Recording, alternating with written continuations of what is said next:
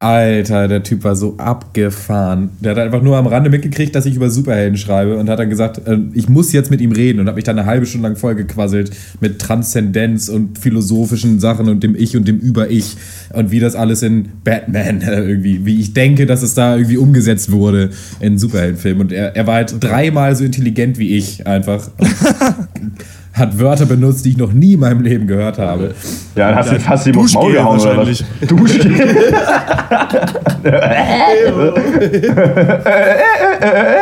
Dr. Peng, Dr. Peng, Dr. Peng.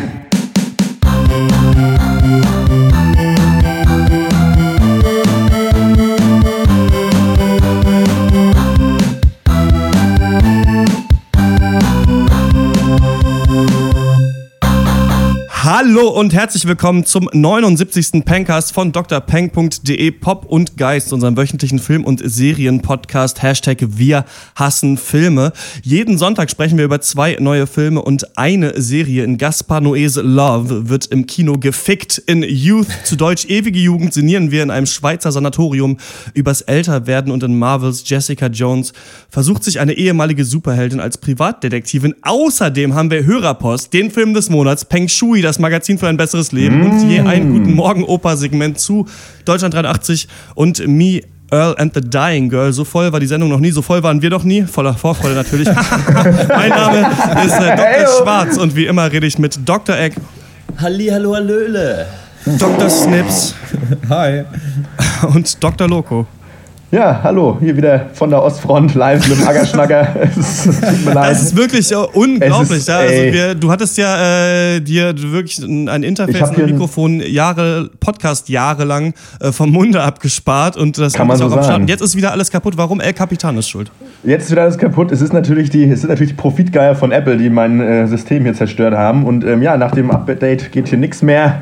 Ich äh, ernähre mich von Trockenbrot und Popeln und äh, die, die Soundqualität ist auch schlecht. Also es ist alles kacke hier. Naja. Ja gut, früher hatten sie auch nichts anderes, ne? und Popel. Ja, mir graut schon wieder ein bisschen davon, das zu steigen.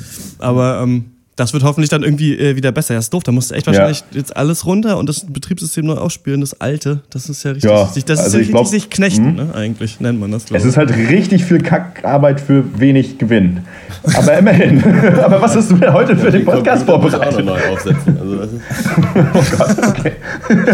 ja, ähm, letzte Woche haben wir, saßen wir noch zusammen an einem Tisch, haben Quiche gekocht, über Filme mm. geredet und ähm, mir kommt es vor, als wären das schon wieder drei Monate her oder so. Ja. Äh, wer ja, hat da eigentlich so geschmatzt, wollte ich mal fragen, als ich das danach geschnitten habe. Irgendeiner von euch hat richtig hart abgeschmatzt.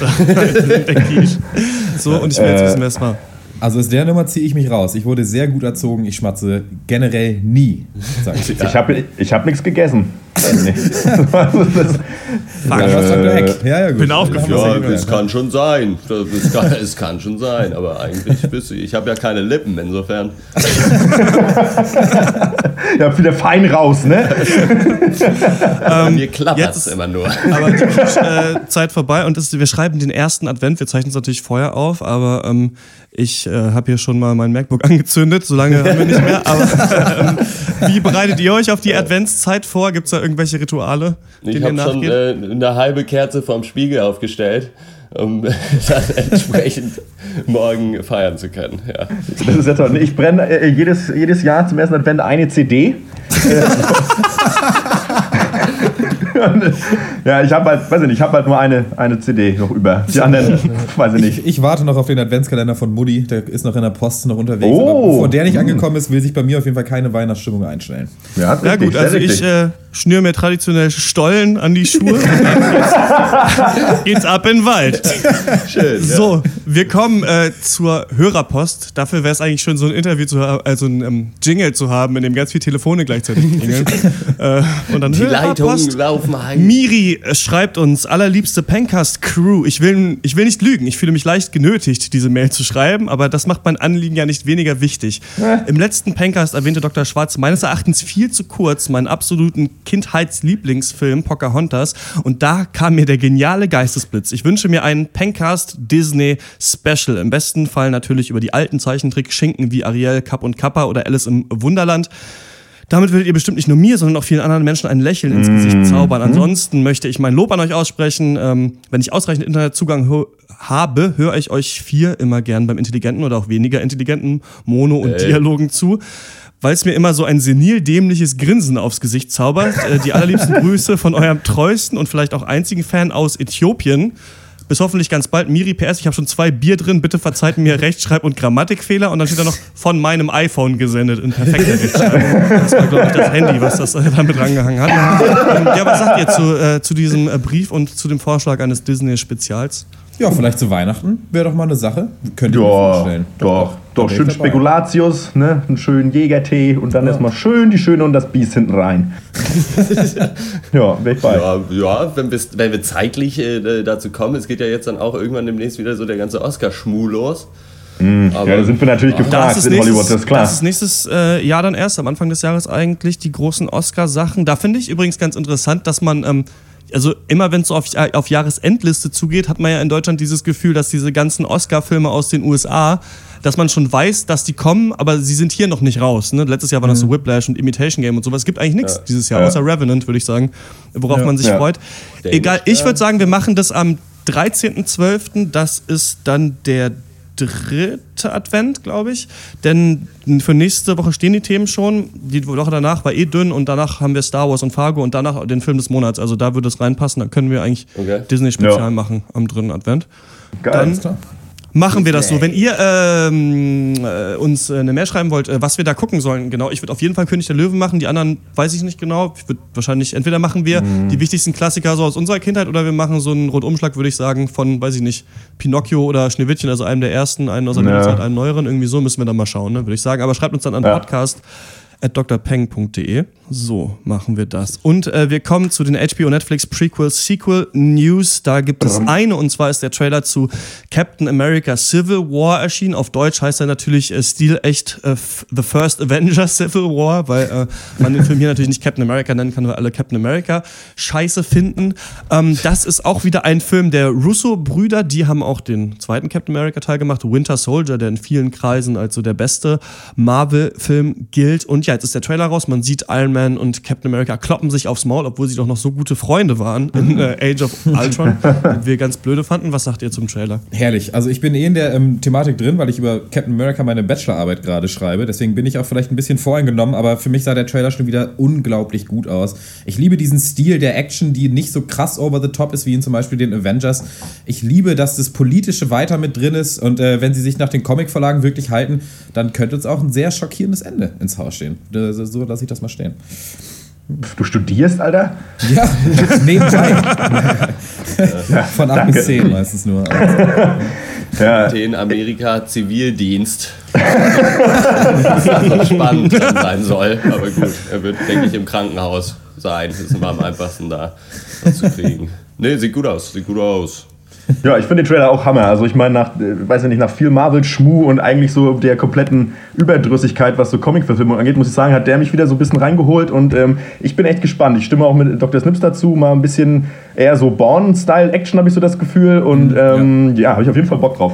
Ist cool. Ja, und vor allen Dingen, dass man halt mal nicht so dieses hat, dass irgendwie, es gibt jetzt einen Alien, super intelligenten Hammer-Dude, Bösewicht, der irgendwie äh, bekämpft werden muss, sondern dass da irgendwie auch ähm, bessere Konflikte irgendwie vorhanden sind. Ja, hofft man, ja.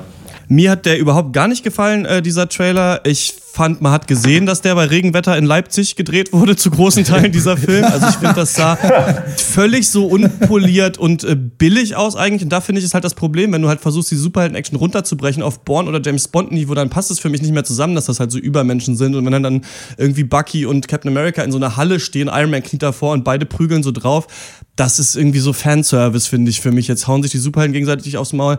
Und ich weiß auch nicht, wie geil ich diese politische Dimension finde. Also die Idee ist natürlich cool quasi. Wird gesagt, Superhelden haben zu viel Zerstörung angerichtet. Jetzt müssen sie sich quasi demaskieren. Ich glaube, Iron Man macht's dann. Captain America steht natürlich für die amerikanischen Ideale der Freiheit, aber nicht für den amerikanischen Staat, hat mir Dr. Snips äh, mal erklärt. Ähm, wusste ich natürlich schon vorher, aber du bist ja jetzt der Wissenschaftler, der sich damit beschäftigt. Und ähm, ich finde es in Ordnung, ich bin mal gespannt. Ich fand Winter Soldier cool, aber ich glaube, mein Hype für Winter Soldier ist auch nicht so riesig. Ich finde halt cool, dass da diese Snowden-Thematik aufgegriffen wurde in dem Film. Mhm. Ich denke aber mal, dass der Film noch bei weitem nicht fertig ist, ähm, Civil War, und dass da noch viel kommen wird. Also da, ich, ich hoffe halt nur, wenn es, ich weiß nicht, ob es halt wirklich ein Bürgerkrieg wird, ne? wenn du da halt nur so fünf Hanseln hast, die sich gegenseitig aufs Maul hauen. Im Comic ist das ja irgendwie viel größer. Weiß ich nicht genau, wie schön das sein wird. Aber ja, werden wir sehen, würde ich sagen. Ja. Ähm, und damit kommen wir zum ersten großen Thema des Podcasts und das ist der Film Love. Electra. Hm? What is your ultimate fantasy?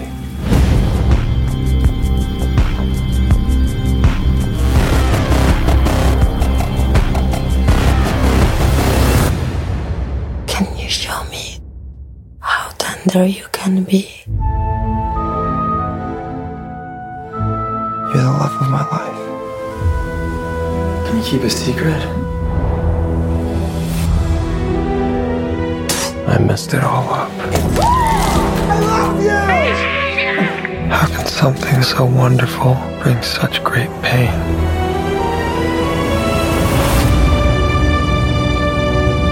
I would love to know that we can fall in love again and again and again. Love oder auch Love 3D, denn man kann ihn sich auch in 3D anschauen, ist der vierte Film von Gaspar Noé.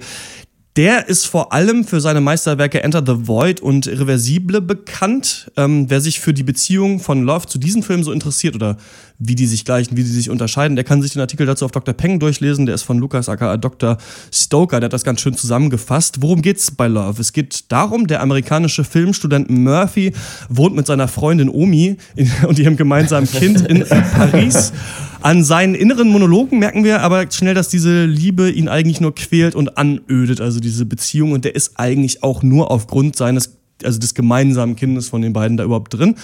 Eines Tages ruft ihn die Mutter seiner Ex-Freundin Elektra an und die weiß nicht, wo sich ihre Tochter befindet. Und da Elektra suizidgefährdet ist, bittet sie Murphy um Hilfe. Und so beginnt Murphy dann sich einen Tag lang an diese Beziehung zu Elektra zu erinnern. Und in Zeitsprüngen erfahren wir dann, wie die beiden sich kennengelernt haben, mit Drogen experimentierten und dann schließlich auch so eine verhängnisvolle Dreiecksbeziehung mit Omi, der Mutter von Murphys Kind, eingegangen sind. Was ich bisher nicht erwähnt habe, Love besteht zu einem großen Teil aus Sexszenen und der Sex ist echt und nicht zensiert pornografisches Arthouse-Kino oder artiger äh, Pornoquatsch? Wie steht ihr zu Love? oh. Oho. Ja, ich erst erstmal an alle Love Birds äh, für euch da draußen. Super Film fürs erste Date oder auch um da mal mit der Mutter reinzugehen. Sehr viel Liebe, sehr viel Romantik, da kann eigentlich nichts schief gehen. Aber nee, nein, es, äh, es gibt natürlich sehr viel Sex. Da kann jeder von halten, was er will. Ich fand, er war durchaus stilvoll und auch ästhetisch ansprechend eingefangen, die ganzen Sexszenen. So wie man halt realen, unzensierten Sex nun mal einfangen kann. Und aber abgesehen davon hatte ich halt Probleme tatsächlich immer, wenn kein Sex stattgefunden hat. Also mit allem dazwischen. Weil was sonst passiert, war für mich eine relativ stumpfe Abhandlung von relativ simplen Gegensätzen, so Liebe und Breakups, Streit und Versöhnung und dazu halt junge, traurige, gut, viel zu gut aussehende Leute, die irgendwie über den Sinn des Lebens philosophieren. Nicht uninteressant, aber für mich nicht komplex genug. Aber ich glaube, ihr mochtet den alle sehr gerne, oder? Ich äh, mochte den sehr gerne, ja. Ich fand es äh, erstmal, ist eine ziemliche Aufgabe, die man sich da aufheizt, wenn man einen Film macht, äh, in dem es eigentlich nur um ein Gefühl an sich geht und jetzt die Story eigentlich an sich eher in den Hintergrund rückt. Und ich finde, das wurde hier sehr gut geschafft. Also, und da die Herangehensweise so zu wählen, dass du halt quasi einfach diese opiumgetränkte Erinnerung hast, äh, zusammen mit diesen Augenschlägen. Also die, die Kamera blinzelt quasi immer so, um so aufzuzeigen, dass es so verschiedene Augenblicke sind und man weiß eigentlich gar nicht, also er erinnert sich ja nur, man weiß gar nicht, ist das wirklich so vorgefallen oder nicht? Erinnert er sich nur so ja. daran und so? Und das fand ich schon äh, richtig stark eigentlich. Ja, ich weiß nicht, wirkt der Film irgendwie authentisch? Ich finde halt irgendwie schon. Und ähm, ja, das schafft er natürlich irgendwie nicht zuletzt irgendwie durch nicht so gute Schauspieler, die Szenen ungeschauspielert wirken lassen und äh, nicht zuletzt auch durch die Simplizität zu seiner Dialoge, die wie ich gelesen habe, in vielen Reviews als schlechte Schreibe abgewatscht wird, aber ich finde das nicht. Ich glaube, das ist schon, ich finde das echt und ähm, das soll so, das ist schon Absicht. Ja. Ähm, ich finde auch nicht, dass diese natürlich volles Programm expliziten Sex sehen, dass das nur hohle Provokation ist und erzählerisch banal, weil ich glaube, dass der Sex, der also wir haben ja fast nur Sex, ähm, das ist schon eigentlich, glaube ich, das tatsächliche Narrativ. Und ich glaube, man, und es geht halt äh, viel mehr, der Sex ist, ist ja hier dazu da, um so die Entwicklung einer Beziehung so zwischen zwei Menschen nahezubringen. Und ich finde das schon ja, ein ganz gutes Projekt irgendwie, an das er sich daran gewagt hat. Also, und das, das Problem ist natürlich immer mit so, wenn man sich so, so einem in die Fresse, sag ich mal, Stilmittel im wahrsten Sinne des Wortes äh, äh, bedient, das natürlich für, sag ich mal, den, den dummen Zuschauer natürlich dabei schnell der eigentliche Inhalt verwischt wird, weil Leute sich dann natürlich gerne daran aufhalten. Ihr habt eigentlich ganz gut, also Dr. Simpson mit deiner Meinung und ihr beide jetzt mit eurer Meinung, den Hauptkonflikt, finde ich, so ein bisschen aufgedeckt, den man zu diesem, diesem Film gegenüber haben kann. Und das ist eben die Frage, ist es entweder so, dass wir hier eine Beziehung gezeigt kriegen, wie die Beziehung auch gewesen sein soll. Und dann wäre das Fazit, wow, die hatten eigentlich nur Sex und hatten sich wenig zu sagen in dieser Beziehung. Oder haben die sich viel zu sagen gehabt und hatten viel miteinander zu tun und haben auch sonst viel gemacht, aber uns wird das hier nur über Sex erzählt. Und das ist eigentlich meine Meinung zu dem Film. Ich denke eher, dass der Sex hier zeigen soll, die verschiedenen Stadien von so einer Beziehung zeigen soll. Man sieht ja auch, dass sich die Art, wie die Sex haben, ändert. In der, also am Anfang ist es eben noch viel liebevoller und einfühlsamer. Es wird ein bisschen verrückter, aber immer noch verliebt. Und dann, als die Beziehung zu brechen droht, wird der Sex härter und unemotionaler quasi. Also wird nur noch so abgehalten, standesmäßig so ein bisschen. Und ähm, das fand ich da ziemlich stark. Und ich finde, dass sich auch gut durch die Länge der Sexszenen so verdeutlicht, wie man auch selber so im, wenn man Sex hat, so ein bisschen, ja, out- outgezoned ist, will ich mal sagen, aus dem Leben und dem und Ja. der normalen Handlung. Es ist ja nichts, was weiß ich nicht. Also ich habe immer das Gefühl, Sex ist so ein bisschen entbettet aus der normalen Lebensrealität, die man hat. Ich finde, das kommt auch ganz gut rüber. Und die Szenen sind auch verdammt geil gedreht, finde ich. Also dass gerade Ja. dieser Dreier, der da ähm, relativ früh im Film dann irgendwann anfängt, der ja die Beziehung dann auch auseinandergehen lässt. Das ist richtig gut gemacht und auch ähm, angeblich ja nicht richtig durchchoreografiert. Also Gaspar Noé meint, er hätte gesagt, ja, macht mal und dann äh, gucken wir mal, was draus wird. Man weiß nicht genau, ob es stimmt. Die, ähm, der Hauptdarsteller, der Murphy spielt, ist ja wirklich Schauspieler, aber die beiden anderen, Elektra und Omi, sind er hat Gaspar Noé beim Clubben irgendwo kennengelernt und dann halt gefragt, ob der Bock in diesem Film mitzuspielen. Und ähm, das ist halt die Frage. Aber man kann, weil ich auch schon finde, dass der Film auf jeden Fall zu lang ist. Also ich habe das Gefühl, so das letzte Drittel, ey, da denkt man sich dann echt so, pff, ja gut, jetzt habe ich auch irgendwie schon alles gesehen. Also man kann den eben auch so sehen, dass man sagt, ja gut, hier wird viel gebumst, das bringt mir nicht so viel und die Dialoge sind schlecht und fertig. Also ich verstehe hier so ein Ja. bisschen beide Sichtweisen. Ich bin aber auf Genau der so Seite, hab die sagt, äh, der Sex gesehen. soll die Narration machen. Ja. Was? Im Endeffekt habe ich es genauso gesehen. Es wird viel gebumst, aber die Dialoge waren schlecht. Und ich meine, als Konzept ist es ja auch wirklich nicht schlecht zu sagen, wir ähm, erforschen so eine Beziehung eben am Beispiel von Sexualität. Und der Sex ändert sich ja auch die ganze Zeit und das ist auch gut. Aber die Charaktere ändern sich dabei eben nicht. Die bleiben halt total statisch. Und ähm, mich hätte halt tatsächlich die Entwicklung der echten Charaktere der Person mehr interessiert als die Entwicklung ihres Sexuallebens. Und äh, das, gut, das kann man jetzt von halten, was man will, aber da, dazu kommen dann halt eben auch noch die, die Dialoge und die Schauspielleistung. Also ihr, Ja. ich habe von euch schon mal so ein bisschen rausgehört, ihr, ihr fandet die mittelmäßig, ich fand die unerträglich. Also ich, mich hat das rausgeholt und wenn die Basics nicht stimmen, wie halt, also ich habe den Leuten niemals abgenommen, dass sie gerade nicht äh, was anderes machen, außer Text abzulesen, den sie auswendig gelernt haben. Und sie haben keine Tiefe und Emotionen in ihren Wörtern ausdrücken können, obwohl sie es super geschafft haben, Emotionen äh, mit ihren Körpern auszudrücken. Und da hat auch die Chemie gestimmt, finde ich. Aber äh, rein von, von, vom, vom Schauspielerischen her fand ich das unglaublich schlecht. Aber da muss ich dir äh, also persönlich widersprechen, weil ich das, mich hat es fast überhaupt nicht gestört. Also es waren jetzt keine bombastischen Schauspielleistungen, aber ich fand es doch eigentlich sehr authentisch äh, rübergebracht die meiste Zeit.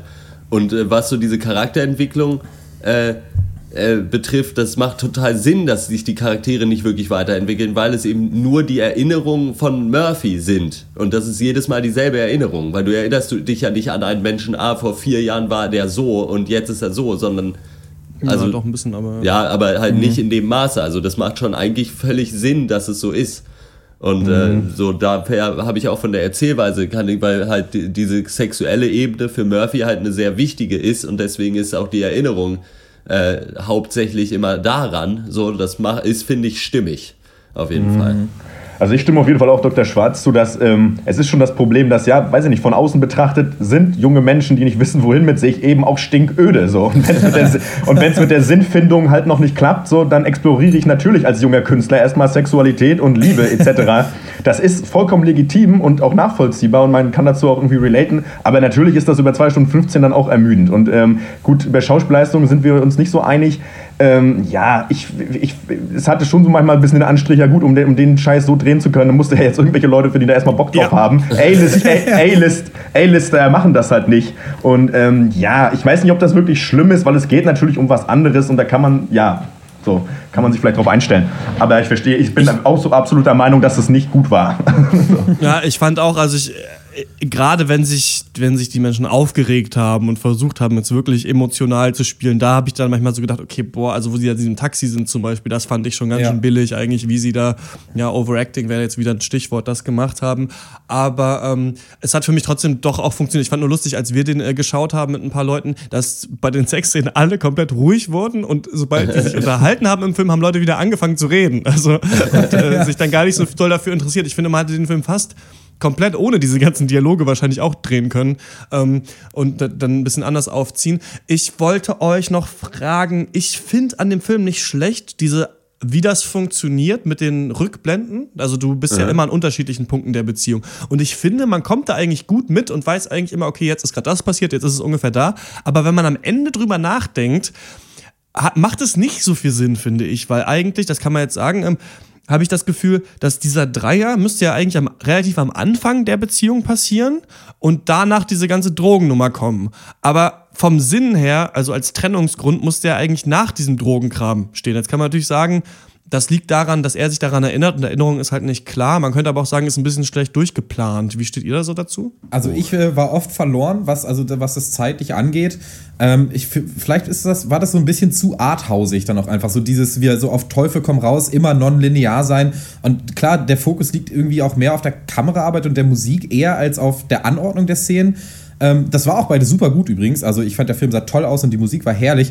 Aber was diese, also diese Struktur hat mich teilweise rausgeholt. Wie war das bei euch? Ich habe da nicht so danach gesucht, nach der kohärenten äh, Story, was mhm. die Beziehung angeht, weil es eigentlich, also interessiert, hat mich nicht sonderlich interessiert, deswegen habe ich da nicht drauf geachtet, kann deswegen da auch wenig zu sagen. Aber visuell würde ich auch auf jeden Fall zustimmen. Ähm, ich hatte oft so das Gefühl, dass es so ein bisschen so fast eine Mad Max-Ästhetik auch war, dass immer das, was wichtig ist, genau in der Mitte der Kamera halt irgendwie ist. Mhm. Und das ist irgendwie ein sehr angenehmes Stilmittel, finde ich. Äh, achso, nee, ich, ich, stimme da auf jeden Fall zu. Also ich habe da auch überhaupt nicht drauf geantwortet und kann auch nur zustimmen. Ja, ich meine, nochmal, dass das visuell der Film halt top ist, wenn auch manchmal ein bisschen stressig, weil ähm, äh, ja, das schon so ein bisschen, äh, weiß ich nicht, äh, kurz vorm epileptischen Anfall, aber trotzdem krass, also schon gut. Ähm, wir so. haben den ja jetzt alle nicht in 3D gesehen. Ähm, nee. ich, zwei Fragen finde ich, sollte man noch stellen. Das eine, theoretisch müsste man sagen, soll man sich den in 3D angucken? Ich hätte den ganz gerne, glaube ich, jetzt im Nachhinein in 3D gesehen, einfach ja. um zu wissen, wie das ist. Gaspar Noé hat es ja gemacht, damit man noch näher dran ist am Geschehen. Das soll ja oft der Punkt in 3D sein. Ich finde, 3D holt einen eigentlich meistens weiter weg äh, vom Geschehen, aber ich weiß ja. nicht, wie es in dem Film ist. Und dann eben natürlich auch die Frage, hat das jetzt was zu bedeuten fürs Kino? Also es gibt, so wie ich das gehört habe, auch andere Filme natürlich, in denen äh, tatsächlich Sex vor der Kamera gezeigt wird, mhm. die jetzt keine pornografischen Filme sind. Da gibt es das natürlich die ganze Zeit, aber da wird selten versucht, eine richtige Geschichte zu erzählen. Ähm, die nicht als Einbettung des Sexes gilt, einfach so. Und äh, da frage ich mich jetzt halt, vielleicht ist die Frage auch, erübrigt die sich auch, aber ähm, an sich finde ich schon spannend beim Anschauen, wie du da auch so ein bisschen abstumpfst oder denkst dir, das ist normal, dass die, dass die jetzt normal Sex mhm. haben vor der Kamera. Ja. Denn ich bin ja der größte Kritiker von Sex in Klamotten. Das muss ich jetzt hier auch nochmal sagen. Ich hasse das in jeder Serie, in jedem Film, wenn Leute bumsen und dabei angezogen sind, dann wenigstens nackt unter die Bettdecke. Das finde ich okay, so machen es normale Menschen. Aber ähm, das wurde eben nicht gemacht. Also findet ihr, hat das jetzt was zu sagen fürs Kino oder ist, wird das einfach ein Experiment bleiben? Äh, das wird sich zeigen, denke ich. Ich glaube schon, dass der so ein bisschen da das Tabu so ein bisschen aufbrechen kann und fand daher, ich habe mir danach überlegt, so, weil ich auch dachte, okay, der Film ist eigentlich zu lang, kann man hier vielleicht einfach ein bisschen weniger Sex zeigen und dann äh, ist der Film trotzdem gut. Das geht aber eigentlich nicht, weil wenn du angenommen, mhm. du hast nur die Dreier-Szene drin, dann wird das halt abgetan als ja und jetzt soll hier nochmal geschockt werden. Ja. Aber dadurch, dass halt der Film direkt damit losgeht, äh, wie er äh, da sich untenrum ein bisschen bearbeiten lässt und man das schön drei Minuten sieht, so dann weiß man schon mal Bescheid so und dann dadurch, dass es eigentlich auch so inflationär benutzt wird, wird es halt innerhalb dieses Films, wie du schon gesagt hast, komplett die Normalität. So, es geht halt eine ne- neue Szene los und man sieht, ah ja, ah, jetzt wird wieder gebumst, alles klar. los geht's, viel Spaß euch beiden. Und äh, nee, äh, fand ich echt cool. Und weil der eben auch so, das ist ja quasi auch nicht irgendwie sonderlich erregend oder so. Also äh, ging, so ging es auf jeden Fall mir beim Gucken. Ich weiß nicht, was bei euch so los war.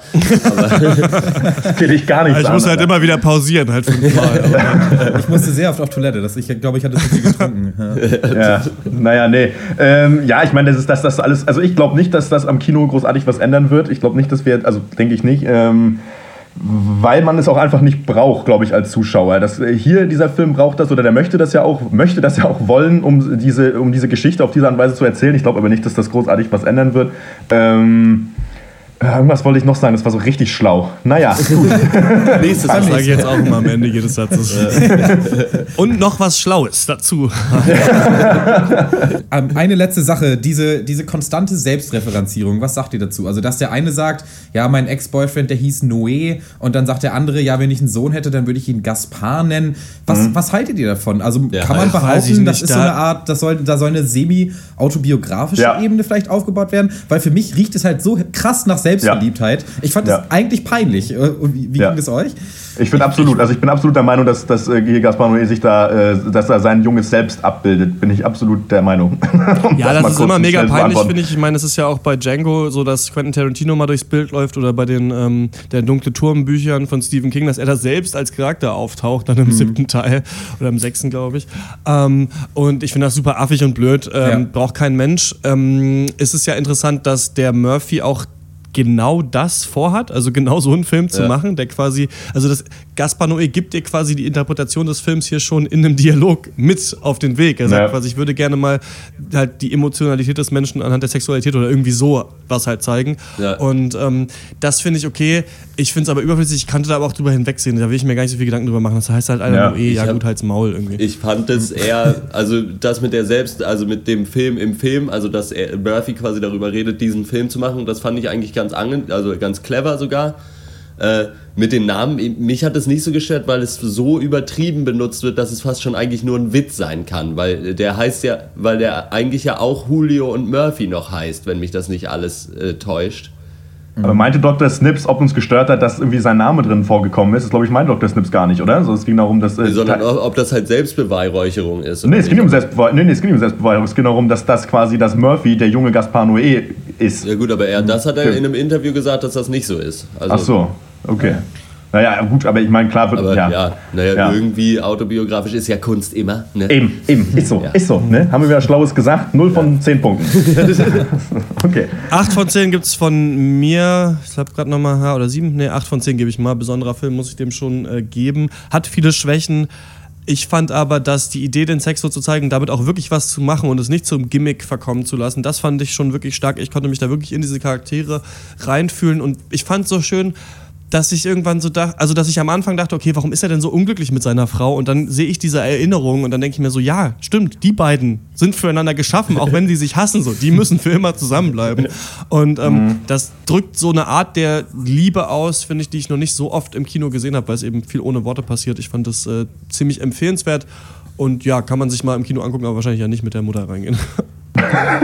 Achso, okay, ich dachte, so, okay. ich dachte wahrscheinlich eher nicht. Ja, okay. Ähm, also von mir gibt es ähm, sieben von zehn Punkten, ist schon ein be, äh, besonderer Film. Aber halt hammer viele Nackte geht gar nicht klar. Deswegen die zweite Bewertung unter der Hand, zwei von zehn Punkten. Das ist wirklich nichts, also, äh, was man sich anschauen sollte. Nee, ähm, toller Film, irgendwie, besonders. Ja, für mich nicht so. Ich weiß nicht, ich glaube, ich nehme da nicht so viel mit und dafür, äh, ich fand die Charaktere nicht nur besonders gut ausgereift, ich fand sie auch noch unsympathisch und äh, weiß ich nicht, da, das, dein Konzept kann so ist interessant Absicht. sein, wie es will. Aber wenn die Basics nicht stimmen, dann ist es für mich ein Hammer-Upturn, dann komme ich nicht in den Film rein und da gehört für mich Schauspielleistung auch dazu. Das ist für mich der größte Knackpunkt. Aber deswegen gebe ich auch nur 5 von 10 Punkten. Ja, äh, ich fand das auch ein sehr gelungenes Experiment, kann man sich auf jeden Fall mal angucken. Ich fand auch äh, noch nur ganz nebenbei die Wahl äh, Bra, äh, nee, was, wie heißt es? Brave. Äh, egal. Mutig? Mutig, genau, eine mutige Gott. Wahl äh, für so einen Gott, du hast jetzt erstmal Sendepause. Ja, aber der Satz ist gut. Ja, okay, los geht's. Ich fand die Wahl mutig, einen Schauspieler für so einen Film zu nehmen, der wirklich einen sehr, sehr kleinen Penis hat. Aber das, das nur nebenbei. Love ist Von mir gibt es äh, acht auch, acht von zehn. Ah, okay. Love ist seit Donnerstag in den deutschen Kinos. Was ist eure Meinung zum Film? Fandet ihr ihn gelungen? Fandet ihr ihn beschissen? Schreibt uns an podcast.drpeng.de und wir kommen zu äh, Guten Morgen, Opa. Das ist unser Segment, in, der wir, üb- in dem wir über Themen reden. Über Sachen, die wir schon mal im Podcast besprochen haben, die aber jetzt erst äh, in den deutschen Kinos kommen. Hier ist nochmal kurz der Trailer. Wupp, wupp. Hallo Kinder, euer Lieblingsoper, das deutsche Kino hier. Es ist mal wieder soweit, dass ein Film, der schon vor geraumer Zeit im Pencast besprochen wurde, seinen Weg in die deutschen Kinos gefunden hat. Hier also ein freshes Update, wie die Kids heutzutage sagen. Und in diesem Guten Morgen Oper-Segment sprechen wir äh, ganz kurz über Deutschland 83, äh, machen keinen Quiz, weil wir zwei Guten Morgen Oper-Segmente haben. Ich weiß nicht, ob ich das schon mal so oft gesagt Guten Morgen Podcast. Egal, weil wir zwei Segmente haben in diesem äh, Podcast, reden wir nur, reißen wir es nur ganz kurz an. Deutschland 83 ist eine deutsche Fernsehserie, die amerikanischen Fernsehserien das Wasser reichen kann oder auf jeden Fall als eine solche deklariert wird, die das kann. Es geht darum, dass äh, Martin Rauch heißt er, glaube ich, aus dem Osten, ist ein äh, Grenzsoldat bei der NVA in den Westen eingeschleust wird im Jahr 1983 und da bei der Bundeswehr ausspionieren soll, ob die NATO einen atomaren Erstschlag plant. Es gibt acht Folgen und die Serie ist jetzt am Donnerstag auf RTL angelaufen. Quoten waren nicht sonderlich gut, das habe ich mir auch schon gedacht, dass es wahrscheinlich nicht so gut ankommt beim RTL-Publikum. Ist aber ein bisschen traurig. Das ist nicht die beste Serie der Welt, aber ich finde, wir haben uns halt alle schon lange mal eine deutsche Serie gewünscht mit guten Schauspielern, mit guten Production Value, ähm, die einfach so ein bisschen an amerikanische Serien rankommen kann. Und ich würde sagen, das ist Deutschland 83 auch. Also ich kann da auf jeden Fall eine Empfehlung geben, sich das anzugucken auf RTL, kann man aber auch schon seit äh, Jahr und Tag streamen, weil es damals ja schon im amerikanischen Fernsehen auf Sundance TV gelaufen ist. Ja, von mir gab es damals ja keine, nur eine bedingte Empfehlung. Also für eine deutsche Serie auf jeden Fall gut. Ähm, und ist, so, ist natürlich ja schon auf äh, so ein bisschen auf Popcorn-Entertainment ausgelegt, aber das nicht schlecht. Und ähm, ja, ist schon schade, wenn so ein Experiment dann so floppen geht. Aber gut, mal gucken. Ja, vielleicht fast zu gut fürs deutsche Fernsehen dann schon wieder. Einfach nur von den äh, angesprochenen Production Values. Ich weiß nicht, ob da die Leute geschockt waren, dass da gute Schauspieler auf einmal äh, auf RTL sind. Das sieht man ja auch nicht alle Tage. ähm, aber ich würde es auch empfehlen. Vielleicht nicht unbedingt jetzt als die deutsche Serie, die beste deutsche Serie aller Zeiten, aber vielleicht einfach der Startpunkt vielleicht dieses neuen Trends. Und wenn es weitergeführt wird, wenn es dann noch mal ein paar mehr gibt, die sich mehr so ähm, an den amerikanischen Standards orientieren, dann kann ich das auf jeden Fall auch nur begrüßen. Hattet ihr das denn damals zu Ende geguckt? Weil ich habe, glaube ich, nur bis Folge 4 geschafft. Es ist aber immer noch irgendwo auf dem Zettel, das irgendwann mal zu Ende zu gucken. Ja, wir haben es zu. Ende Ja. geguckt. Ähm, ich glaube, äh, Malte ist da besser rausgegangen als ich. Ich finde es gegen Ende schon ein bisschen, wird sich schon alles irgendwie so zurechtgebogen, dass jeder Charakter nochmal jeden trifft und alle Okay. irgendwie da halbwegs gut aus der Nummer rauskommen, außer einer. Aber ähm, ich finde es trotzdem okay. Ich weiß auch nicht genau, ob das noch geplant ist, das nochmal zu verlängern. Also es, es, ich glaube, das wird darauf ankommen, wie erfolgreich das ist, weil man das könnte man natürlich auch weiterführen, die Serie. Ja. Ähm, oder ob so eine Anthology-Serie ist, ist in Ordnung, aber es ist einfach für deutsches Fernsehen echt cooles Entertainment, gerade weil es nicht so ein krasses Geschichtsdrama ist, sondern das versucht dir echt so äh, spaßig zu servieren, dieses Thema. Und da merkt man richtig, dass es so ein bisschen auch an ein Ami-Publikum wahrscheinlich mal gerichtet war ursprünglich. Ja, ich fand das jetzt am Ende dann auch nicht mehr so toll, Deutschland 83, muss sagen. Ich würde dir da schon zustimmen, das ist alles recht hinkonstruiert ähm, und alles sehr auf hochdramatische Charakterbögen ausgelegt. Aber an und für sich äh, würde ich das trotzdem weiterhin empfehlen. Alles klar, dann ähm, ja, so eine allgemeine Empfehlung schon für eine deutsche Serie ganz gut. Dann kommen wir zum nächsten Thema und das ist der Film Ewige Jugend oder Youth. Do you know who composed that piece that you're practicing? No. Who? Me, I don't believe you. And what's the composer's name? Fred Ballinger. And you? What's your name? Fred Ballinger. Daddy, you will not be bored because I have arranged the full service for you. You're going to have a massage, a sauna, checkups with the doctor every single day to help you get back in shape. At my age, getting in shape is merely a waste of time. Uh-huh. Gosh, you guys have got a strange friendship. No, it's just a good friendship. And in a good friendship, you only tell each other the good things. Did you take a piss today? Four drops. You Same. More or less. more or less? Less. Äh, Youth ist das neueste Werk von Paolo Sorrentino, der auch schon den äh, Oscar-prämierten Film La Grande Bellezza gemacht hat. Und äh, ja, mit von der Partie sind unsere alten Filmfreunde äh, Michael Caine, Harvey Keitel, Rachel Weisz, oder wie sie man sich ausspricht, die Sängerin von Jennifer Rostock jedenfalls, und Paul Dano. ähm, jo, und ich, muss, ich gebe jetzt mal richtig Gas, wir haben wenig Zeit. Äh, Kane und Keitel sind zwei alte Freunde, die sich in einem Nobelressort in der Schweiz aufhalten. Und ja, Meister Mime Kane spielt Fred, einen pensionierten klassischen Komponisten, und Keitel Mick, einen in die Jahre kommenden Regisseur, der mit einer Handvoll Schreibern am Drehbuch für seinen neuesten Film arbeitet. Und ja, begleitet wird Fred von seiner Tochter und Assistentin Lena, ähm, so wie halt auch häufig äh, von Paul Dano, der einen Schauspieler spielt, ähm, der mit der Tatsache hadert, dass er lediglich, lediglich berühmt ist für eine Rolle, die er als Roboter gespielt hat. ähm, ja, und ähm, während dieser Séjour äh, lassen Mick und Fred ihr Leben Revue passieren, äh, gucken Diego Maradona beim Baden zu, debattieren über ihre Rollen als Eltern und ja, wie ihre Zeit sich dem Ende neigt. Dazu kommt, dass ein Sendbote der Königin, äh, der Queen, äh, selbst auf der polierten Hotelanlage erscheint und ähm, Fred bittet auf Wunsch ihrer Durchlaucht, sein Werk Simple Songs noch einmal zu geben. Was dieser ablehnt, wurde es schließlich nur mit seiner Frau aufgeführt, die, wie er sagt, nicht mehr in der Lage sei zu singen. Ja, kurz, mein deutscher Filmtitel für Youth wäre Youth, ein toller Film. Was wäre eurer?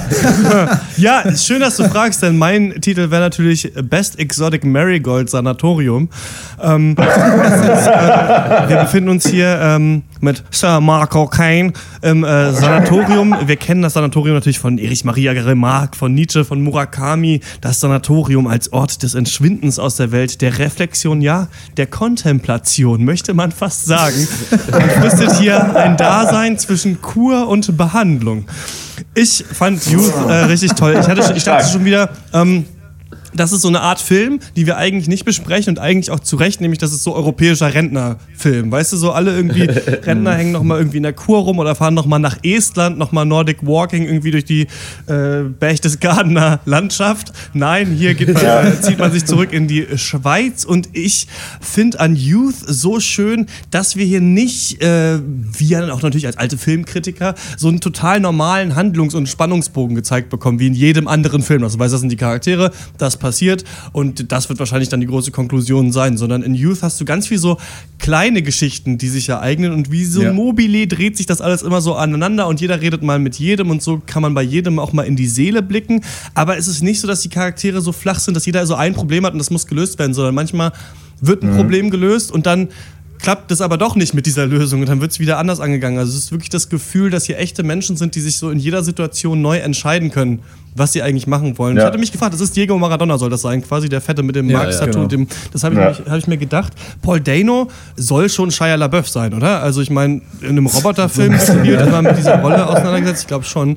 Die haben mir alle sehr gut gefallen. Also Michael Caine als alternder äh, Komponist, da Harvey Keitel als äh, Regisseur fand ich super gut. Ich fand auch so geil einfach wie der Film so in den Details so gut funktioniert hat. Also jede Szene spaßig und interessant war. Da war doch ähm, diese Szene, wo, oder die immer wieder wiederholt wurde, wo er da mit seinen äh, Drehbuchschreiber-Hipstern rumsaß und sie so Ja. überlegen, wie sie jetzt sein großes letztes Werk zu Ende bringen. Und da wird erst gefragt, also quasi er, die, die Hauptperson stirbt und dann seine Frau ist an seinem Totenbett und dann wird gefragt, okay, was sagt er denn dann am Ende von dem Film? Irgendwie, ne? Sagt er, ich habe dich immer geliebt oder sagt er, ich muss noch den Müll rausbringen? Und dann sagt er, am Ende, nee, sie sagt irgendwie, du hast mein ganzes Leben versaut. Und dann wird das gemacht und du denkst, das ist cool. Und am Ende kommt dann raus, ja gut, der Film wird gar nichts. Also das finde ich irgendwie schön. Ich fand den auch einfach schön insgesamt. Er hatte auch wunderschöne Shots wieder. Ich fand den Krass auch ein bisschen gut, ja. eigentlich fast ähnlich zu wie Love, dass, dass du halt so diese Erinnerungen auch irgendwie hast und keine klare Story. Hier hat es auch sehr gut funktioniert und warum dieser Film so Spaß macht, ist halt wirklich einfach über seine Charaktere. Also was da für Leute in diesem Resort rumhängen, ist die sind einfach alle irgendwie super witzig auf ihre Art und der Humor hier ist so schön anders irgendwie und komisch. Also, aber, aber es sind so witzige Szenen da drin, also teilweise auch an Stellen, wo man es echt nicht erwartet. Aber auch richtig äh, schöne, ernste Szenen. Also ich glaube, mit einer meiner Lieblingsszenen war auf jeden Fall der eine Monolog von Rachel Ja. Weisz, wo sie nebeneinander in so, ja, auch in so einem komischen Schlammbad-Massage-Dings halt liegen. äh, da waren schon richtig starke Sachen äh, mit dabei und das ist äh, ja ist einfach wirklich schön. So ein bisschen Coming of Age mal äh, von der anderen Seite. Das ist auch cool, dass du es gerade sagst, weil ich fand, ich fand auch so schön wegen Kameraführung, die liegen ja auf so Liegen, die sich absenken lassen Ja. und erst reden Ja. sie quasi ebenbürtig miteinander und dann putzt ihn da äh, Rachel Weisz, wie heißt es, putzt ihn ab? Nee, serviert ihm. Runter. Runter, putzt, ihn, runter. Das, das ist, und er, er senkt sich dann auch in dieser ja. Liege, die senkt sich dann auch runter danach, ja. so um zu zeigen, so er muss jetzt den Schwanz einziehen. Das fand ich ganz cool. Aber solche Sachen hat der Film oft einfach. Dieses so ein bisschen das selbstreflektierte, clevere. Das äh, ist ihm auf jeden Fall wirklich eigen. Für mich auch ein Hochgenuss, äh, Youth, fand ich. Vielleicht nicht ganz so tiefsinnig, wie er angestrebt hatte, aber er, er pusht so viele Buttons einfach, die ich brauche, um einen Film wirklich zu lieben. Die Charaktere waren super faszinierend und eben, wie sie sich halt so bewegen durch dieses eine isolierte Setting, so, so, so leicht surreal, bildhübsch und alle interagieren miteinander. Es werden immer neue Beziehungen untereinander aufgebaut. Es war lustig dabei, es hat mich auch berührt. Es war irgendwie total poetisch und es wird eben keine Story aufgebaut als Kern dieses Films, sondern wirklich nur kontinuierlich diese Thematik von Jugend und Alter eben immer ausgeführt. Es werden immer mehr Facetten aufgezeigt und ja. jeder Charakter trägt da so eine unterschiedliche Ansicht dann zu bei und steht auch dann für eine gewisse Problematik, aber eben nicht nur eine, wie du auch schon gesagt hast, Dr. Schwarz. Und äh, man kann auch wirklich sehr gute Interpretationen immer rauslesen. Äh, ja, ein herrlicher Film, fand ich Youth. Ja, finde ich auch, was ihr auch gesagt habt. Ähm es ist eben schön einfach, ich meine, wenn man es gut macht, so alte Leute, die über das Leben nachdenken, wenn sie nicht ganz doof sind, da kann man halt schon mal zuhören. Es ist halt, und es ist halt schön, vor allem, wenn äh, da nicht irgendwelche absoluten Urteile getroffen werden. Mhm. So, es gibt hier und da viele Denkanstöße und, ähm, aber, und es werden gar nicht mehr unbedingt immer Antworten gegeben oder wie auch Dr. Schwarz sagt, die Charaktere haben aber auch innerhalb des Films immer noch die Chance, auch mal irgendwie, äh, ja, eben was, äh, sich umzuentscheiden und das ist eben schön und macht es irgendwie auch echt und greifbar und ähm, hat, es hat eben nichts Oberlehrerhaftes, ne? weil es könnte ja auch irgendwie, ähm, ja, es könnte eben auch so sein und so ist es nicht. Es ist einfach wirklich ein richtig schöner, ja, Best Exotic Marigold äh, Hotel Film, nur halt irgendwie geiler. so ein bisschen mehr Brain. Ja. Ist es denn, ich habe mich wirklich gefragt, was ist denn hier die Aussage? Man sucht immer so da, danach, gerade wenn es Youth ja. heißt, der Film. Ne? Ich meine, auf Deutsch heißt er ewige Jugend, warum auch immer. Ähm, da habe ich mich gefragt, es geht ja nicht immer ums Altern, es geht ja auch so ein bisschen, oder vielleicht geht es um Dinge, die mit dem Altern einhergehen, dass du eben dein Leben mhm. reflektierst oder dich fragst, wofür lebe ich eigentlich, was mache ich eigentlich? Und das Schöne halt an Youth ist, glaube ich, dass jeder dieser Charaktere mit seiner eigenen Weltsicht eben da durch die Welt läuft, aber und die ja. sich dann eben austauschen und aneinander reiben und dass es nicht so wirkt, als würde alles, was passiert, nur für den Zuschauer passieren. Das passiert natürlich für mich, weil ich weil das eben sehr gestellt klingt manchmal, was die sich erzählen oder eben zu schön gefilmt ist, aber ich finde ganz schön die Szene, als Miss Universe dann da ankommt in dieses Hotel mhm. und mit Paul Dano dann redet und äh, quasi sagt, hey, ich kenne dich aus diesem Roboterfilm und er hatte halt vorher gesagt, dass es für ihn das Schlimmste ist, dass er immer auf diesem Scheißfilm angesprochen wird, wo ja. er gegen auch ganz tolle ja. Sachen macht und dann tut er sie ab als so eine dumme äh, Truller und sagt, ja, guckst du auch Reality-TV oder sowas und sie checkt halt sofort und sagt so, ja, also ich bereue nicht, dass ich diesen, diese Miss Universe-Wahl mitgemacht habe. Bereust du das, den Roboter gespielt zu haben? Und das finde ich ganz schön. Also, dass du, es war eigentlich schon klar, Paul Dano verbrüdert sich mit Michael Caine genau darüber, mhm. dass sie immer für ihre dummen Sachen erkannt werden. Und dann kommt halt Truller Miss Universe und sagt mal, wie es ist. Und schon bist du als Zuschauer wieder so und denkst dir, ja, ah, sie hat eigentlich recht so. Eigentlich, ja. Wie blasiert sind die eigentlich, die Arschgeigen so, ne? Also, das fand ja. ich ganz schön, ne? Ich finde auch der Vergleich zu Wes Anderson liegt wie immer, wie, wie so oft nahe, so vom Ästhetik, ja. gerade auch das Hotelsetting, wie, wie wir es auch in äh, Grand Budapest Hotel jetzt hatten. Und mittlerweile ist ja fast schon eine Floskel, einfach zu sagen, ein Film sieht aus wie von Wes Anderson. Ich finde, hier trifft es gar nicht so zu. Ich finde, der Film sieht besser ja. aus als ein Wes Anderson-Film, muss ich sagen. Weil er eben diese, diese übertrieben symmetrische Ästhetik nimmt, die altbekannte, aber die Shots mit so viel Bewegung dabei ausführt. Ja, also so diese geil. ganzen Szenen mit, alten, mit den alten Leuten in Pools und in Schwimmbecken, diese junge Masseuse, die äh, Dance Dance Revolution spielt in ihrem Hotelzimmer, äh, Michael Caine, der äh, eine, eine Herde Kühe dirigiert von einem Baumstamm aus und solche Sachen. Ähm, ich fand das herrlich, oder? Wie hat euch der, der Look da insgesamt gefallen? Auch gut? Ja, total gut.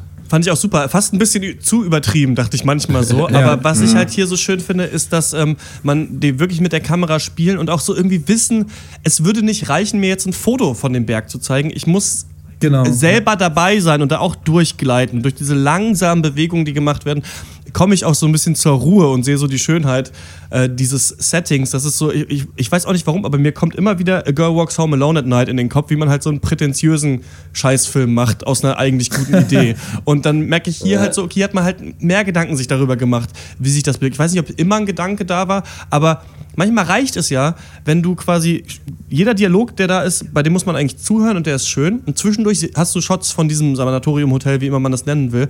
Und wenn die halt Bewegung haben und spannend sind, bleibst du eben mehr dran. Sonst würde man wahrscheinlich sagen, das ist sehr ja. öde, der Film. Der geht auch zwei Stunden.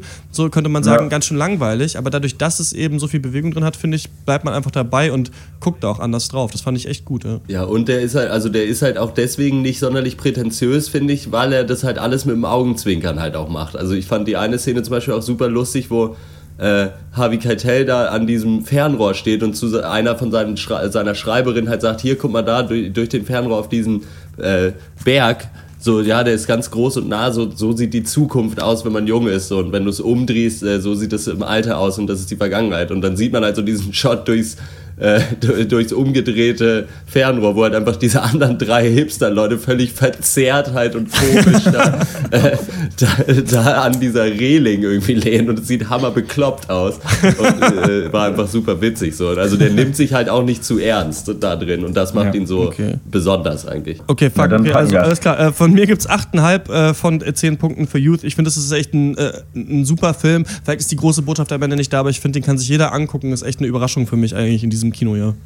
Ja, von mir gibt es auch äh, 8,5 von 10 Punkten. Wirklich ein toller Film. Ähm, habe ihn auch schon äh, meiner Mutter weiterempfohlen. Äh, für die ist das auf jeden Fall und auch natürlich für jüngere Semester.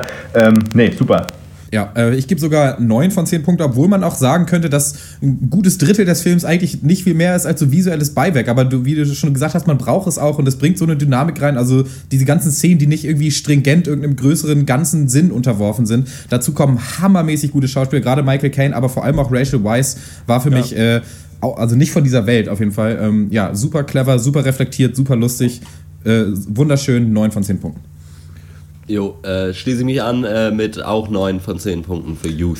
Alles klar, seit Donnerstag in den deutschen Kinos. Was ist eure Meinung? Gelungen? Beschissen? Schreibt uns podcast at drpeng.de. Ich würde jetzt mal, wir wollten eigentlich noch ein Guten Morgen Opa-Segment machen. Es geht um ich, Earl und das Mädchen ist jetzt Donnerstag angelaufen. Dr. Smith hat 10 von 10 Punkten gegeben. Ich würde sagen, dabei belassen wir es. Es ist ein super cooler Indie-Rom-Com-Film, den man sich auf jeden Fall angucken kann. Ist jetzt seit Donnerstag im Kino. Brauchen wir jetzt nicht Jo. noch weiter ausführen. Das nächste Thema ist äh, die neue äh, Marvel-Serie auf Netflix. Sie heißt Jessica Jones. A big part of the job is looking for the worst in people. Turns out I excel at that. You a PI? I'm just trying to make a living, you know, booze costs money. Usually. Jo, Jessica Jones, wie schon gesagt, ab dem 20. November auf Netflix äh, zu sehen. Eine Fernsehserie, die im Marvel Universe spielt und es geht um die Superheldin Jessica Jones. Die ist äh, Privatdetektivin und voll cool und tough und trinkt Alkohol und gibt generell eigentlich keinen Fick und äh, telefoniert sogar auf dem Klo. Ne? äh, Superheldin ist sie natürlich auch noch. Äh, warum genau oder was genau sie kann, weiß man nicht so genau. Ist sehr stark, kann hochspringen, irgendwie solche Sachen. Äh, eines Tages kommen die Eltern von Hope zu ihr und sagen ihr, sie soll Hope finden. Die ist nämlich verschwunden. Ach du meine Güte. Äh, dann äh, sucht Jessica also Hope und findet Hope dann auch später, aber irgendwas ist faul im Staate Dänemark. Denn Hope hat, bevor sie verschwunden ist, sich auf einmal ganz anders verhalten als sonst und irgendwie wurde sie wohl im Kopf drinne manipuliert ein bisschen. Wer steckt dahinter, ist natürlich die große Frage. Es stellt sich raus, also oder stellt sich nicht raus, aber ich weiß es trotzdem, dass es äh, Zebediah Kilgrave ist, äh, oder auch der Purple Man, äh, ein eigentlich relativ beliebter Villain aus dem Marvel Comic Der. Popelmann. Und der Popelmann, genau. Äh, der Kavenzmann. äh, äh, äh, wir erfahren, dass äh, Jessica vor einem Jahr schon mit dem ihre Probleme hatte und ihn eigentlich dann getötet hatte, aber naja, gut, er ist jetzt auf jeden Fall wieder da. Und äh, Jessica will eigentlich weglaufen, aber weil sie am Anfang der Folge was Kluges über Entscheidungen, die man treffen muss, gesagt hat, bleibt sie dann doch und wird vermutlich für zwölf weitere Folgen cool und edgy bleiben und Zebediah Kilgrave bekämpfen. Und trinken. Guten Durst, Jessica, sag ich. Was sagt ihr? Ja, also ich finde Jessica Jones super cool. Sie ist ein strong female protagonist. Sie hat Post-Traumatic Stress Disorder und ist auch noch eine Alcoholic. Oh my God, wie authentisch. So geht Superhero-Fernsehen. Ja, entschuldigt mein Französisch, aber was ist das denn für eine abgefuckte Scheiße, Alter? Wirklich, das soll ich mir angucken? Jetzt mal ehrlich, um mal Maxim Biller zu zitieren. So ein Dreck. Das ist ja wirklich, das kann ja gar nichts, Jessica Jones. Die, erstmal die alte, ne? Weiß ich nicht. Die, das ist wie so eine Emo-Teenagerin irgendwie aus der letzten Reihe, Klasse 12, habe ich so das Gefühl, die gar nichts kann. Ich finde, die spielt es schrecklich, diese Rolle. Also, ich finde, alles ist aufgesetzt. Alles, was wir immer kritisieren, ist hier drin. So völlig unauthentische Alkoholikerin, so alles viel zu sauber, viel zu Ja. klar.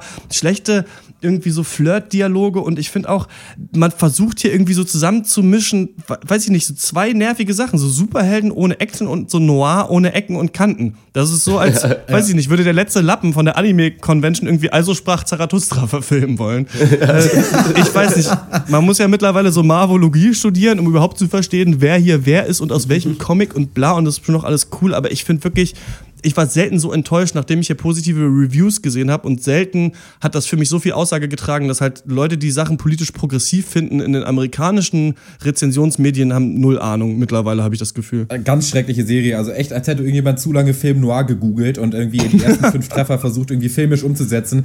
Also es geht echt los mit dem Shot von der Skyline bei Nacht zu melancholischer Trompetenmusik. Du hast die der Soundtrack auch, der, erst, der erste Fall ist im Stripclub. Du hast düstere Overnarration. Sie hat Stimmen in ihrem Kopf. Ja, sie hat natürlich PTSD. Das habe ich auch mitgekriegt. Ich höre ja auch zu. Äh, dazu die nervigsten Charaktere und wie diese Serie charakterisiert. Das ist, das ist, das ist der Wahnsinn. Also die Idee der Serie, Charakter, äh, Charaktere zu bilden, ist, dass sie sich gegenseitig erzählen, wie sie sind. Also es gibt so eine Szene, da trifft sie ihren Roommate und die, das, der Dialog geht wirklich: Oh, hallo, äh, Drogennehmender, verplanter Roommate. Bist du schon wieder verplant und nimmst Drogen? Oh, hallo, Jessica Jones, du düstere Ermittlerin. Äh, benutzt du etwa schon wieder Sarkasmus, um dich von deiner Umwelt zu distanzieren? Alter, ich glaube, die Writer wurden als Kind so oft mit einem Zaunpfahl verprügelt. Das ist der absolute, der Oberwahnsinn. Also die Serie ist der letzte Rotz äh, und kann ich niemandem empfehlen. Ja, mit Progressivität hat das überhaupt nichts zu tun. Also der Charakter des coolen, trinkenden, emotional kalten und Bildungs äh, bindungsängstlichen und bildungsängstlichen Privatdetektivs wird halt, ey, kann nicht mehr langweiliger werden. Und dann ist nicht egal, ob, ob diese Rolle ob diese Rolle von einer Frau gespielt wird oder von einem Mann, man will einfach nur kotzen. Dann, also das Einzige, was ich vielleicht der Serie zugutehalten kann, ist, dass sie wohl unter Zeitdruck gefilmt haben, weil normalerweise wird der Dreh abgebrochen, wenn ein Kameramann einen epileptischen Anfall hat. Hier aber nicht. Auch ja, Look und auch, auch ich finde auch der Soundtrack, dieser schäbige Jazz-Soundtrack, wie irgendwie von so einer MIDI-CD fürs Keyboard oder so. Also ich weiß, ich ja. weiß wirklich nicht, was man, ich weiß wirklich nicht, was man sich hier gedacht hat. Man hat irgendwie gedacht, alles, was Superhelden ja ausmacht, ist ja eigentlich irgendeinen geilen Scheiß abziehen, so immerhin visuell existiert halt gar nicht, äh, keine Ahnung, aber gut, äh, lass uns äh, nicht mehr viel mehr Worte darüber verlieren. Ich kann nur sagen, ich habe die zweite Folge angefangen, weil ich dachte, okay, ich muss der noch eine Chance geben der Serie. Ich habe es nicht ausgehalten. Dann habe ich die neunte Folge angefangen zu gucken, weil es die beste der Staffel sein soll. Auch nur zehn Minuten ausgehalten, bis ich es nicht mehr ertragen konnte mit den Schauspielern und diesem Look und so. Äh, für mich wirklich äh, die Ab nicht mal Enttäuschung. Man, ich glaube, man muss wirklich abspringen von diesem Marvel-Train, jetzt solange es noch geht irgendwie. Jessica Jones kann man sich komplett auf Netflix ansehen. Äh, was ist eure Meinung? Ist sie gelungen oder beschissen? Schreibt uns an podcast.drpeng.de. Dann kommen wir zum Film des Monats, der berühmten Rubrik, von der uns schon gesagt wurde, sie sei zu langweilig, aber es ist uns ja egal, weil wir finden das cool. Acht Filme kloppen sich und einer äh, kann nur gewinnen. Äh, alle, alle waren Sieger, auch wenn einer nur gewinnen kann, um mal Mareike Amado zu zitieren. Wir hatten acht Filme. Der erste Film ist Spectre, der neue James Bond-Film. Dann Macbeth, Shakespeare-Verfilmung mit Michael Fassbender. El Club, äh, worum ging es? Vier chilenische Priester auf einem äh, Haus an der äh, chilenischen Küste, die dann ähm, Hunde umbringen. Oh, Spoiler. Dann When Money Was There, der neue Film von Studio Ghibli. Tangerine, transsexuelle Prostituierte außer Rand und Band in L.A. The Gift, äh, ähm, ein äh, alter Schulfreund bringt ein mysteriöses Geschenk mit Love und Youth haben wir heute besprochen. Ähm, ihr könnt Punkte vergeben. 8, 6, 5, 4, 3, 2 und 1. Ich mache den Anfang. When Money Was There ist bei mir auf dem letzten Platz. Ich bin ein großer Ghibli-Fan, aber finde den Film nicht so besonders. The Gift kommt danach mit einem Punkt. Äh, ist ein okayer Mystery-Film, aber ist mir einfach nicht viel im Kopf geblieben. Ich finde da tatsächlich Spectre besser, einfach wahrscheinlich einfach nur, weil es ein James Bond-Film ist. Also da ist es mehr für mich irgendwie zu sehen an dem Film. Dann kommt El Club, fand ich beim Besprechen ganz gut. Hat mich aber dann doch ein bisschen abgeturnt äh, im Nachhinein. Dann kommt Love und danach Macbeth, den ich einfach sehr, doch sehr stark fand eigentlich. Und ähm, bei mir auf dem ersten Platz auf jeden Fall äh, Tangerine, verdammt lustiger Film, der es eben schafft, so einer politische oder pseudopolitische Thematik einfach perfekt zu verfilmen, im Gegensatz zu Jessica Jones, wo nicht mal eine politische Thematik drin war. Ja, dann mache ich weiter. Ähm, von mir auch null Punkte für When Money Was There von Studio äh, Gib mir bessere Filme, bitte. Ähm, null Punkte dafür. Ein Punkt äh, direkt danach. Äh, Love äh, hat mir einfach äh, leider nicht zugesagt. Äh, The Gift. Kein Six Marks. Nee, überhaupt nicht. Finde ich sehr eklig. Ähm, Gift, zwei Punkte, äh, wirklich äh, starke Konkurrenz, deswegen ist er hier im unteren Drittel gelandet, aber auch nicht ganz unverdient. Spectre fand ich auch einen Ticken besser, wenn auch für James Bond Standard wirklich eigentlich relativ grützig. Drei Punkte dafür. Und jetzt wird es sehr schwierig. Ich muss Macbeth leider nur vier Punkte geben, obwohl ich den Film wahnsinnig gut fand und auch weiterempfehlen würde. Aber El Club äh, mit fünf Punkten danach hat auf jeden Fall äh, mehr Eindruck bei mir hinterlassen. Ähm, ja, und die ersten beiden. Ich setze Tangerine auf den zweiten Platz, gebe sechs Punkte. Obwohl auch hier muss ich sagen, klasse Film. Für mich auch ein Anwärter, vielleicht für unser Film des Jahrescast, ich weiß es nicht. Aber Youth hat mich, äh, als ich ihn vor ein paar Tagen geguckt habe, einfach am ja, am meisten berührt und deswegen ist Youth mein Film des Monats mit acht Punkten. Ja, äh, ja, es war nicht leicht diesmal. Was leicht war, war, äh, when Marnold was there, null Punkte zu das ging wirklich sehr leicht über die Tastatur. Ein Punkt gibt's für The Gift, äh, kann einpacken. Äh, Spectre dann mit zwei Punkten, das war für James Bond viel, viel, viel zu wenig. Und ab dann wird es halt richtig schwierig. Das ist diesmal echt irgendwie ein bisschen äh, schade. Äh, ich muss Love nur drei Punkte geben, obwohl ich den echt super klasse fand. Und dann kommt auch schon Tangerine mit vier Punkten, was eine absolute Frechheit eigentlich ist, weil der viel besser war. Aber es ging jetzt nicht anders, weil Macbeth dann doch als Gesamtwerk irgendwie fand ich ein bisschen stärker, einfach von der ganze Sache, weiß ich nicht, fünf Punkte. Dann äh, sechs Punkte für mich an Youth und für mich äh, der Film des Monats tatsächlich El Kulübü mit acht Punkten. Wow, dann ist äh, Youth unser Film des Monats mit 28 Punkten, dicht gefolgt von Tangerine mit 24, äh, dann El Club mit 20, dann Macbeth mit 19, danach Love, Spectre, The Gift und When Money was there. Also äh, ja, sehr, sehr starker Monat, der das Film des äh, Jahresrennen nochmal ordentlich aufgemischt hat, glaube ich. Wir werden da ja dann ja. zwischen 16 Filmen wählen welcher unser Film des Jahres wird. Ich freue mich da schon richtig doll drauf. Es wird richtig geil. Ja. So, Dr. Eck, du musst los, glaube ich. Wir können ja die Abschlussrunde einfach dann ja. ohne dich äh, noch aufnehmen und dann äh, verabschieden wir uns schon mal von dir. Ciao. Alles klar, tschüssi, tschüssi. Tschüss. Tschüss. Ja, ciao, ne? Tschüssle. Tschüssle. Ja, ciao. Ja, merci dir. Ja, ciao. Mach's gut, ne? Ja, ja, ciao, ne? Wir kommen zur Abschlussrunde. Was hat uns sonst popkulturell oder anderweitig äh, bewegt diese Woche? Und bei mir war es tatsächlich Fargo. Ihr habt mir davon erzählt, ja, dass diese zweite Staffel so gut sein soll. Ich hatte nur die erste Folge gesehen, habe direkt alle äh, wie, sechs, sieben Folgen, weiß ich nicht, die es gibt, aufgeholt. Ich glaube, wir ja. sind jetzt bei der siebten gerade. Ähm, und finde das wirklich fantastisch. Ist für mich die beste Serie, die dieses Jahr rausgekommen ist, wenn ich nochmal so drüber nachdenke. Ähm, ich finde es richtig toll, dass die Charaktere hier alle so geil sind, auch so sympathisch und irgendwie, das macht so viel Spaß, sich das anzugucken. Das ist so geil gefilmt, der Soundtrack ist so gut, es sieht so cool aus. Es weiß auch selber, wie cool es ist, aber übertreibt es nicht, weißt ja. du? Das finde ich auch so geil daran. Also eine super super Serie. Ähm, ich habe dazu auch so einen Beitrag gemacht auf www.detektor.fm zu Fargo, äh, Deutschland 83 und Master of None jetzt am Donnerstag. Kann man sich auch anhören, aber ist nochmal die gleiche Meinung eigentlich wie hier. Und äh, ja, cool, dass ihr mir das an, empfohlen habt. Wir werden äh, in diesem Star Wars Cast dann ähm, auch über das Ende von Fargo sprechen, denn da ist dann die Serie vorbei. Ja. Ja, von mir diese Woche keine popkulturelle Highlight, sondern stattdessen machen wir mal wieder Peng Shui. Ach, stimmt, und damit fahren wir das Intro jetzt ab.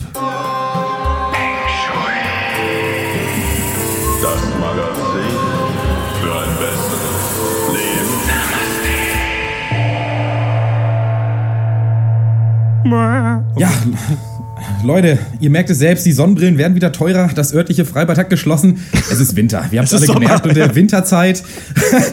Winterzeit, das versteht sich von selbst, ist natürlich Suppenzeit. Und deswegen heute in Peng Shui, dem Magazin für ein besseres Leben, meine Empfehlung an euch: die klassische italienische Minestrone. Nach altem Familienrezept. Und die Basis äh, jeder guten Minestrone, so kenne ich es noch aus der Schulkantine, ist natürlich die gute alte Tomatensuppe.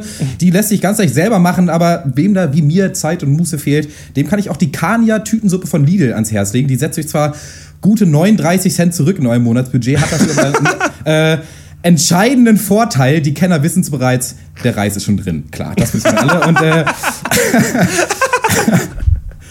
Äh, Suppe Reis, da muss natürlich auch noch Gemüse rein. Die alte Faustregel, ihr kennt sie, äh, pro 750 Milliliter Flüssigkeit ungefähr eine kleine Dose Mais. Aber hier möchte ich euch auch, auch, zum Experimentieren einladen. Also lasst eurer Fantasie da freien Lauf. Ich kann euch aus persönlicher Erfahrung sagen, die Bonduelle Gemüsemischung Mexiko, die gibt alles andere als eine schlechte Figur ab äh, in der Minestrone.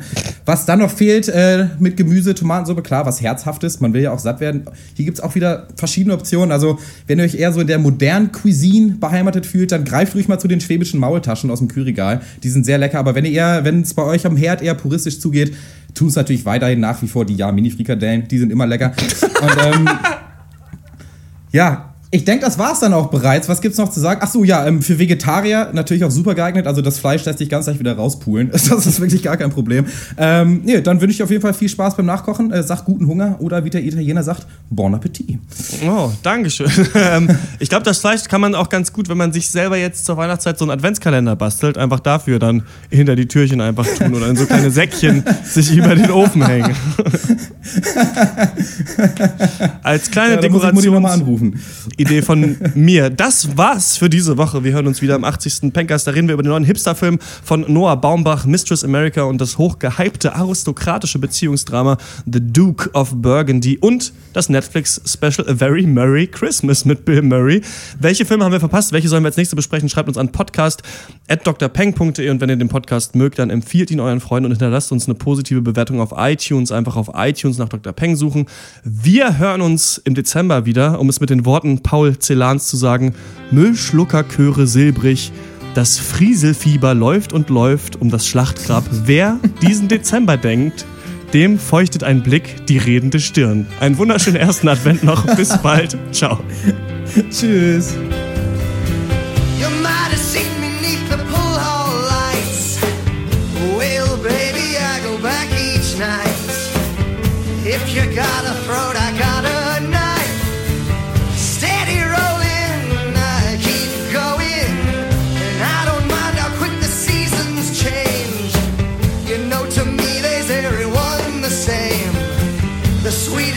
shine.